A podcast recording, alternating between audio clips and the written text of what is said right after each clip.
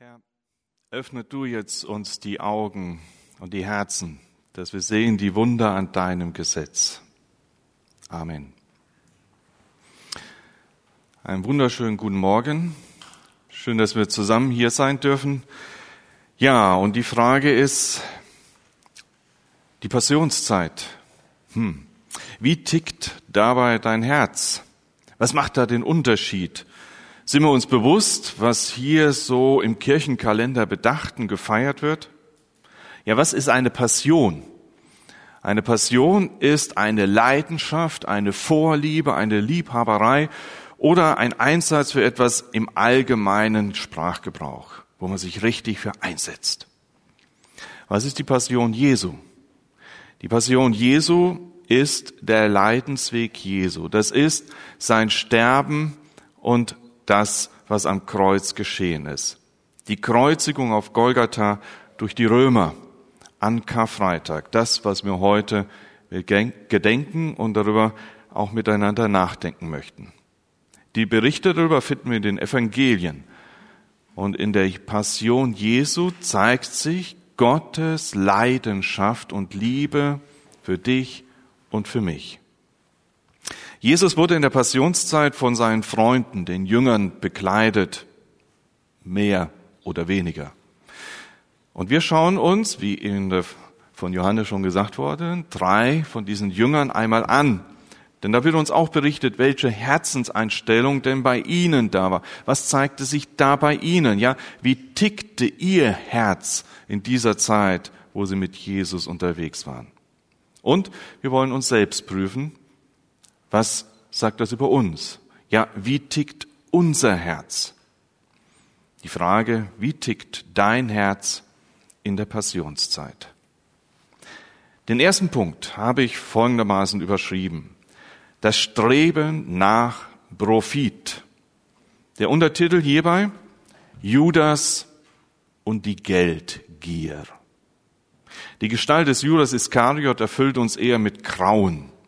In der Passionszeit Jesu trat er so mit dem Gedanken hinein, wie kann ich für mich einen äußeren Profit herausschlagen? Ein Ziel, ein Wunsch beherrschte ihn, das war Geld und Gewinn. In Johannes 12 wird uns Folgendes berichtet. Sechs Tage vor Beginn der Passafeierlichkeiten kam Jesus nach Bethanien in die Heimatstadt von Lazarus, jenes Mannes, den er von den Toten auferweckt hatte. Dort wurde er zu, ein, zu seinen Ehren ein Festessen gegeben. Martha bediente die Gäste und Lazarus saß mit ihm am Tisch. Da nahm Maria ein zwölf Unzen fassendes Fläschchen mit kostbarem Nardenöl, salbte Jesus mit dem Öl die Füße und trocknete sie mit ihrem Haar. Der Duft des Öls erfüllte das ganze Haus. Da sagte Judas Iskariot, einer seiner Jünger, der, der ihn später verriet, dieses Parfüm war ein kleines Vermögen wert.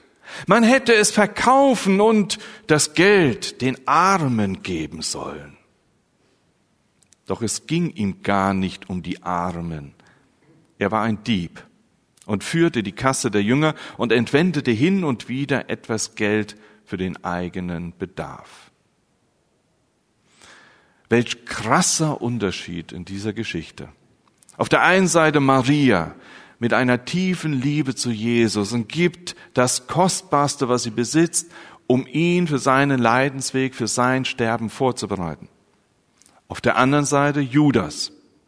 Er sah das Geld, wie es dahin floss, im wahrsten Sinne des Wortes, über die Füße in den Dreck. Oh! Er sah den persönlichen Gewinn dahin schwinden. Judas. Er hatte doch die Wunder von Jesus miterlebt. Er war dabei, als Lazarus mit auferstanden war, der jetzt mit am Tisch saß. Er hatte die himmlischen Kräfte zu spüren bekommen, die sich in Jesu Werken offenbarten. Aber er blieb am Geld hängen. Sein Herz tickte fürs Geld. Seine Herzenseinstellung war aufs Geld ausgerichtet. Und schließlich lesen wir dann in Matthäus 26, da ging Judas Iskariot, einer der zwölf Jünger, zu den obersten Priestern und fragte, wie viel bezahlt ihr mir, wenn ich Jesus an euch verrate? Und sie gaben ihm 30 Silberstücke. Also dieses Fläschchen, das war richtig kostbar, das war eine Kostbarkeit. Und jetzt verrat er Jesus für Monatsgehalt. War auch nicht wenig, aber im Gegensatz zu dem. Warum macht er das? Manche meinen, er sei ein Freiheitskämpfer gewesen, dass er vielleicht auf den Kriegshelden wartete, den Messias, der mit reinschlug für den König, für sein Schwert, das, was wir eben gesungen haben, das, was wirklich einmal kommen wird, aber nicht damals. Jesus kam als der Friedensfürst, als der, der Gnade anbot, für eine Zeit, in der die Gnade regieren sollte. Und damit war er nicht zufrieden, vielleicht. Vielleicht war er enttäuscht. Schließlich verrät er Jesus im Garten Gethsemane mit einem Kuss. Noch während er das sagte, noch während Jesus das sagte, kam Judas, einer der zwölf Jünger, inmitten einer mit Schwertern und Knüppeln bewaffneten Menge auf ihn zu. Sie waren von den obersten Priestern und den Ältesten des Volkes geschickt worden. Judas hatte vorher mit ihnen ein Zeichen vereinbart. Ihr sollt den festnehmen, den ich zur Begrüßung küsse. Also ging Judas direkt auf Jesus zu. Ich grüße dich, Rabbi, rief er und gab ihm einen Kuss. Hm. Dietrich Bonhoeffer sagte einmal, Judas war einer der zwölf. Der Verrat kam also nicht von einem Fremden, sondern von einem Jünger Jesu, von einem Freund, einem besonderen Jünger Jesu, ja, aber letztlich doch einem Jünger. Für alle Verräter und Sünder gilt das Kreuzeswort Jesu. Vater, vergib ihnen, denn sie wissen nicht, was sie tun. Das gilt für alle. Verräter und Sünder also auch für dich und für mich und für Judas. Aber Judas half das nichts mehr. In seiner Verzweiflung beginnt er vorher Selbstmord. Wir können es besser machen, besser machen als Judas. Wir können das Vergebungsangebot Jesu annehmen und ein Ja dazu sagen. In dem Bewusstsein, dass Jesus Ja sagt zu dir. Von Graf Zinzendorf, der, der die Herrnhuter Brüdergemeinde gegründet hat und auch die Losung damals mit begonnen hat, das Büchlein, was wir bis heute gerne aufschlagen und lesen, natürlich heute neu aufgelegt, neu zusammengestellt, aber Zinzendorf fing damit an. Er, von dem wird einmal berichtet, war unterwegs auf einer einsamen Reise zu Fuß.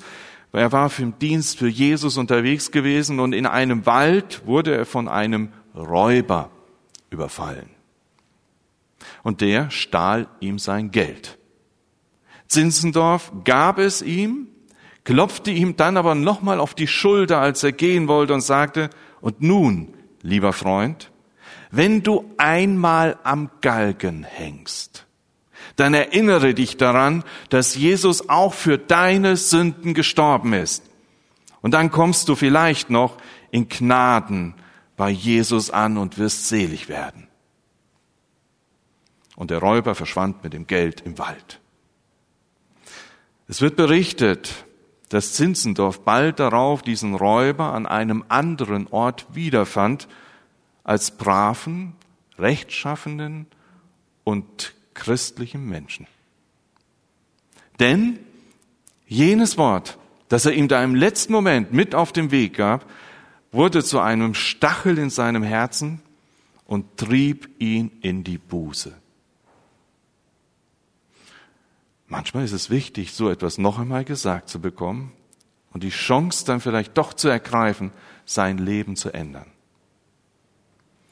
Leider gleichen viele in der Geschichte der Christenheit doch Judas. Der äußere Gewinn hat sie dermaßen geblendet, dass man sich nur danach ausrichtet. Dass man sogar in den heiligsten Stunden allein auf Besitzvermehrung und Geldgewinn aus ist. Und seien wir mal ganz ehrlich, da sind wir manchmal nicht so weit weg von, ja? dass einen das alles Sorgen bereitet und nur noch im Blick ist. Wir haben es eben von Johannes gehört, was uns gerade alles beschäftigen kann, mit gutem Recht. Wenn man an die Zapfsäule fährt, denkt man, hupsa, oder in die Geschäfte. Mit gutem Recht machen wir uns Sorgen, ja. Aber wie ist es dir, wie ist es mir in der Passionszeit ergangen? War das unser einziger Gedanke? Oder doch woanders? Wofür tickt unser Herz in der Passionszeit, jetzt, heute, an Karfreitag? Gott bewahre uns davor, dass wir letzten Endes in den Reihen der Judasse, die solch eine Herzenseinstellung wiedergefunden werden. Und wenn doch, Vergebung ist möglich. Und damit kommen wir zur zweiten Person und zur zweiten Überschrift. Der Beweis der eigenen Stärke.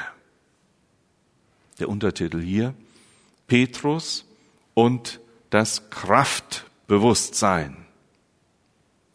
Petrus, das war so der Macher unter den Jüngern. Von ihm lesen wir den Ausruf, und wenn ich mit dir sterben muss, so will ich dich nicht verleugnen. Ganz anders als Judas trat Petrus in die letzte Leidenszeit Jesu hinein. Wir hören nichts von einer geheimen Geldliebe, sondern von einer aufrichtigen Einstellung, mit der Jesus um jeden Preis treu bleiben wollte. Und notfalls auch Gefängnis und Tod auf sich nehmen möchte. So ging er in die schweren Stunden, die jetzt vor ihnen lagen. Dennoch schleicht sich da natürlich, wir kennen ja die Geschichte, so eine gewisse Besorgnis hinein. Wie tickte denn sein Herz mit diesem Ausspruch, den er da tat? Er hatte ein Gefühl der inneren Stärke.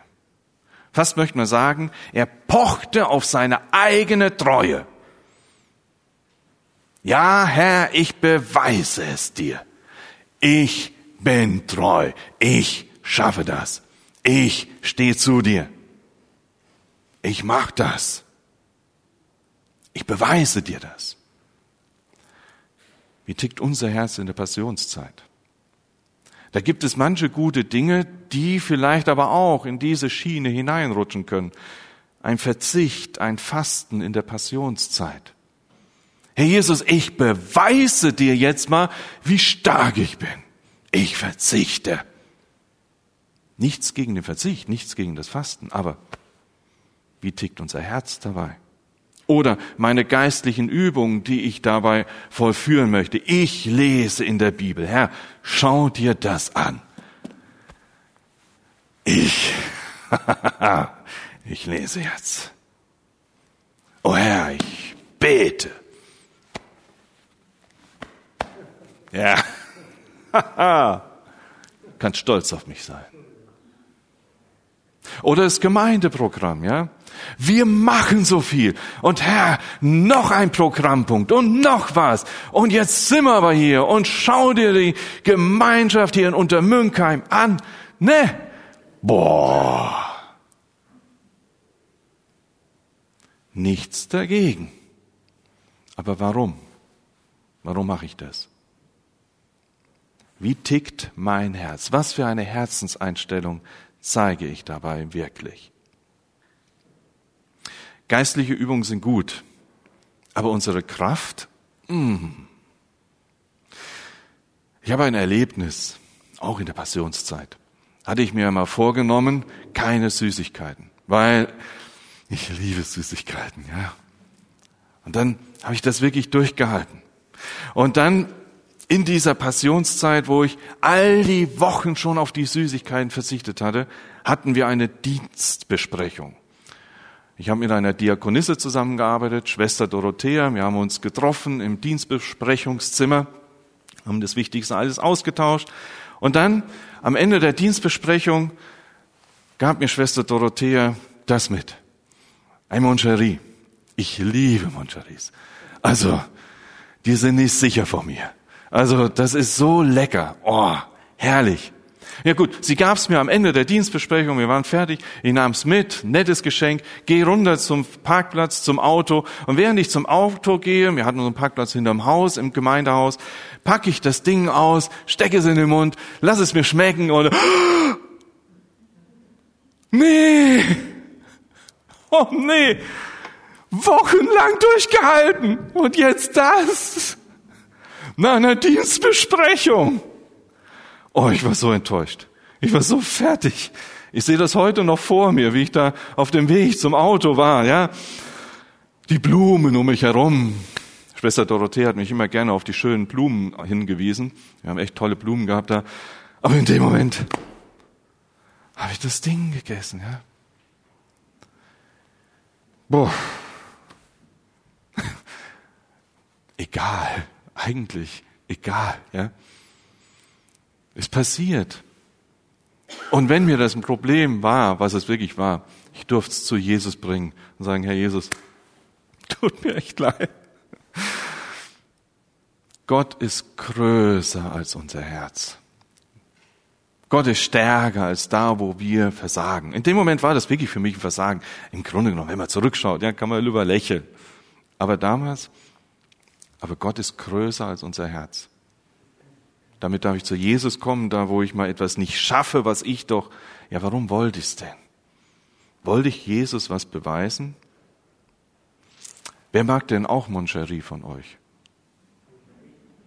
Also wer möchte es holen? Wer wagt es sich? Komm her.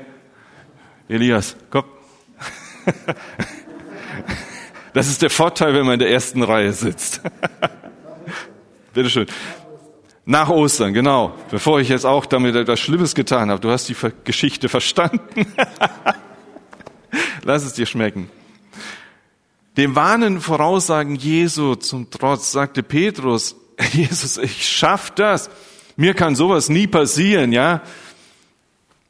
Ich werde bei dir bleiben. Ein starkes Selbstvertrauen. In Matthäus 26 können wir das lesen, wo Jesus sagte, heute Nacht werdet ihr mich alle verlassen, sagte Jesus zu ihnen, denn in der Schrift steht, Gott wird den Hirten schlagen und die Schafe der Herde werden zerstreut werden.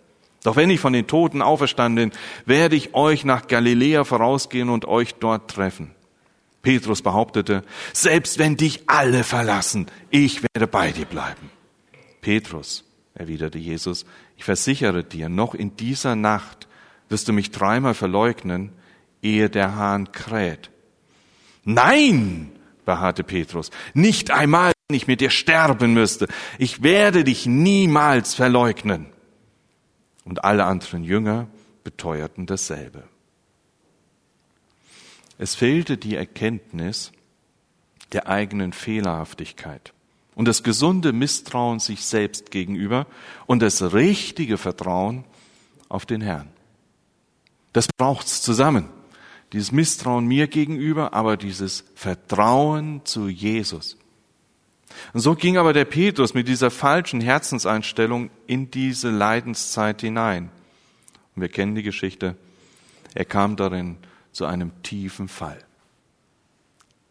Dagegenüber war mein Moncherie nix.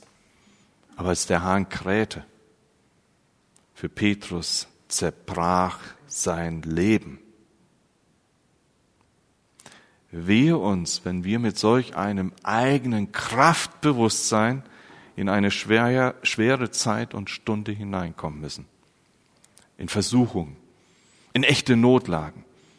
Uns wurde das eben so deutlich vor Augen geführt, was gerade los ist und was noch auf uns zukommen kann.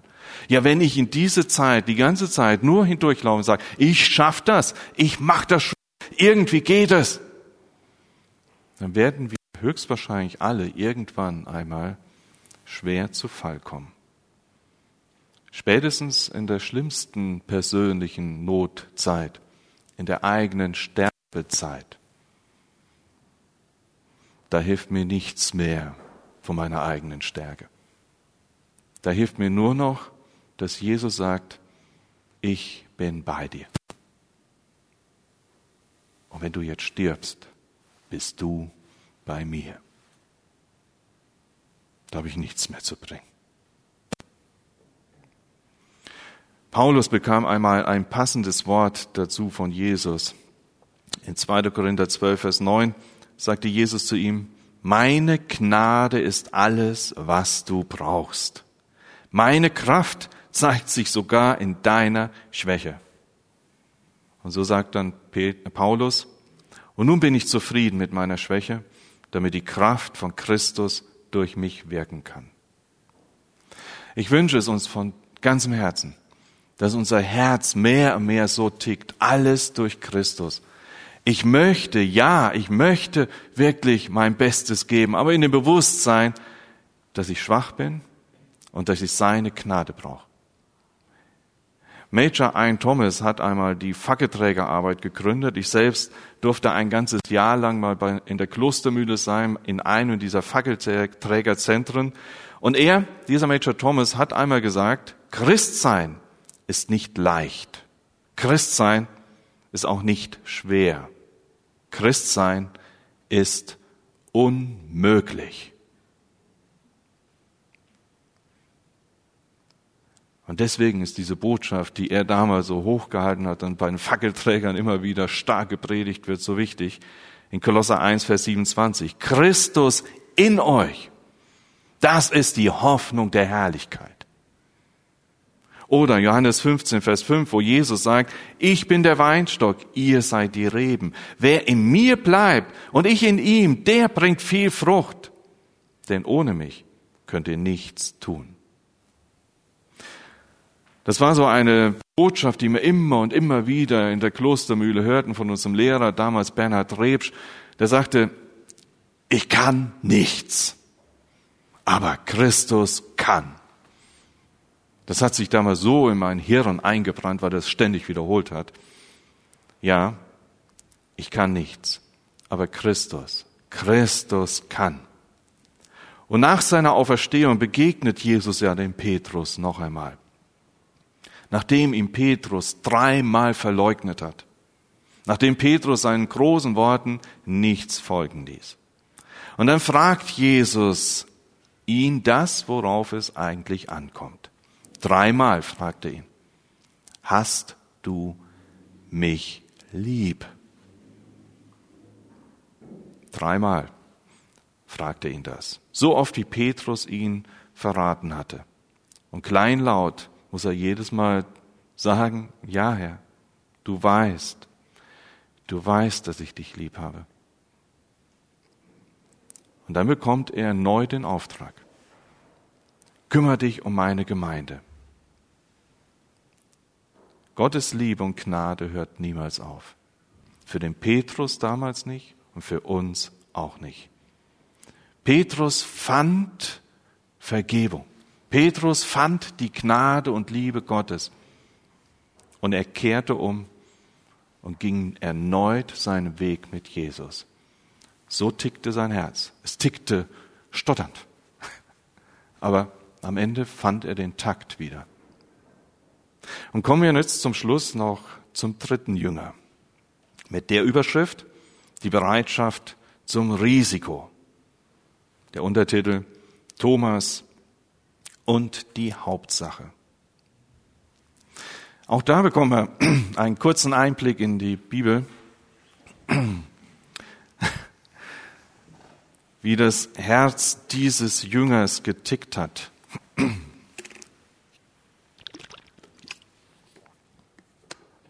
Als es galt, den gefährlichen Weg nach Jerusalem zu gehen, wo die Führer des Volkes in großer Feindschaft gegenüber Jesus standen, wo das Schlimmste zu befürchten war.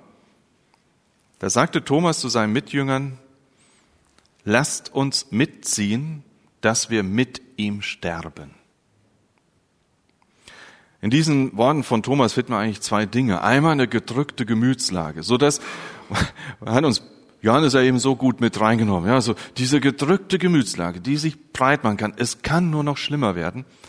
Das war beim Thomas auch, bei den anderen Jüngern auch. Die sagen, ey, wenn der jetzt nach Jerusalem geht, wenn er in diese Richtung marschiert, die werden ihn umbringen. Und wenn die uns dabei miterwischen, uns auch. Also das war schon eine gedrückte Stimmung. Aber auf der anderen Seite war diese Entschlossenheit beim Thomas. Ja gut, und wenn es uns das Leben kostet, lasst uns mitgehen. Er war bereit zum Risiko für Jesus. Ähnlich auch das, was wir beim Petrus gesehen haben. Er war bereit zu diesem Risiko. Er war wirklich bereit mitzugehen. In dem Moment, er zog nicht zurück und sagt, was, jetzt geht er wirklich? Äh, ich habe noch was vor, vielleicht komme ich nach. Nein, er ging mit, zusammen mit all den anderen. Er wollte seinem Meister treu bleiben, auch wenn er den Weg von Jesus nicht begreifen konnte. Da geht es um die Auferweckung des Lazarus, also das, wovon wir eben schon kurz gehört haben. Für die Jünger war das unverständlich. Warum geht er jetzt erst? Jetzt ist er schon tot, jetzt laufen wir hin, warum geht er nicht schon vorher hin? Wir verstehen das nicht. Geht es uns nicht oft auch so? Ich verstehe Jesus nicht. Warum muss das jetzt so kommen? Okay, aber mein Herz tickt für Jesus. Ich verstehe es nicht, aber ich bleibe dabei. Ich gehe ein Risiko ein.